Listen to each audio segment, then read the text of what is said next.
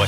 Suivez toute l'actualité de la Côte d'Or au quotidien sur France Bleu Bourgogne. 8h12, les violences euh, en marge des manifs de Gilets jaunes à Dijon vont remonter jusqu'aux oreilles des dirigeants de l'ONU. Et eh oui, à l'invitation de la Commission nationale consultative des droits de l'homme, un émissaire des Nations Unies sera à Paris aujourd'hui avec pour objectif de collecter des témoignages de personnalités de la société civile sur les violences policières présumées depuis six mois et le début du mouvement. Et vous serez parmi ces personnalités entendues cet après-midi. Élie Lambert, bonjour.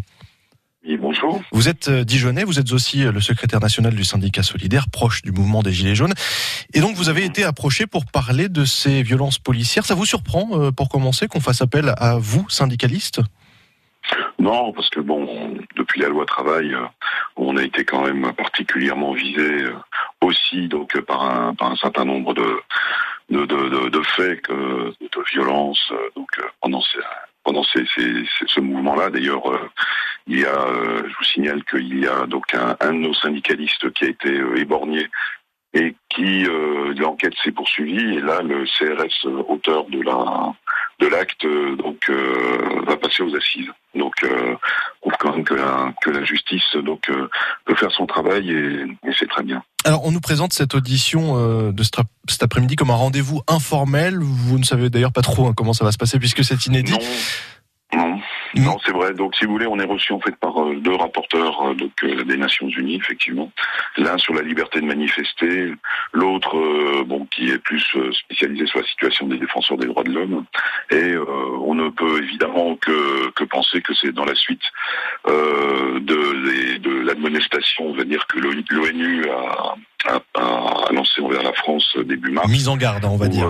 oui, c'est une mise en garde, mais enfin en tout cas une sérieuse mise en garde sur l'usage excessif de la force. Donc, euh, en comparant, d'ailleurs à demi-mot, en comparant la France à demi-mot euh, à, à d'autres pays comme Haïti, le Zimbabwe, le Soudan, vous croyez pas qu'on va un petit peu loin euh, avec cette sémantique? Ben, Je pense que peut-être, enfin en tout cas c'est ce qui avait été relevé, euh, si vous voulez, par les effectivement par les journalistes et par la presse à l'époque, mais euh, n'empêche que ça prouve qu'il y a que la France, enfin que les conditions en tout cas de, de, de manifestation de, en France se sont quand même très très sérieusement dégradées. Et c'est vrai que je parlais de, de la loi travail, mais euh, depuis depuis lors, euh, ça s'est sérieusement euh, dégradé, notamment donc à l'occasion des manifestations des Gilets jaunes.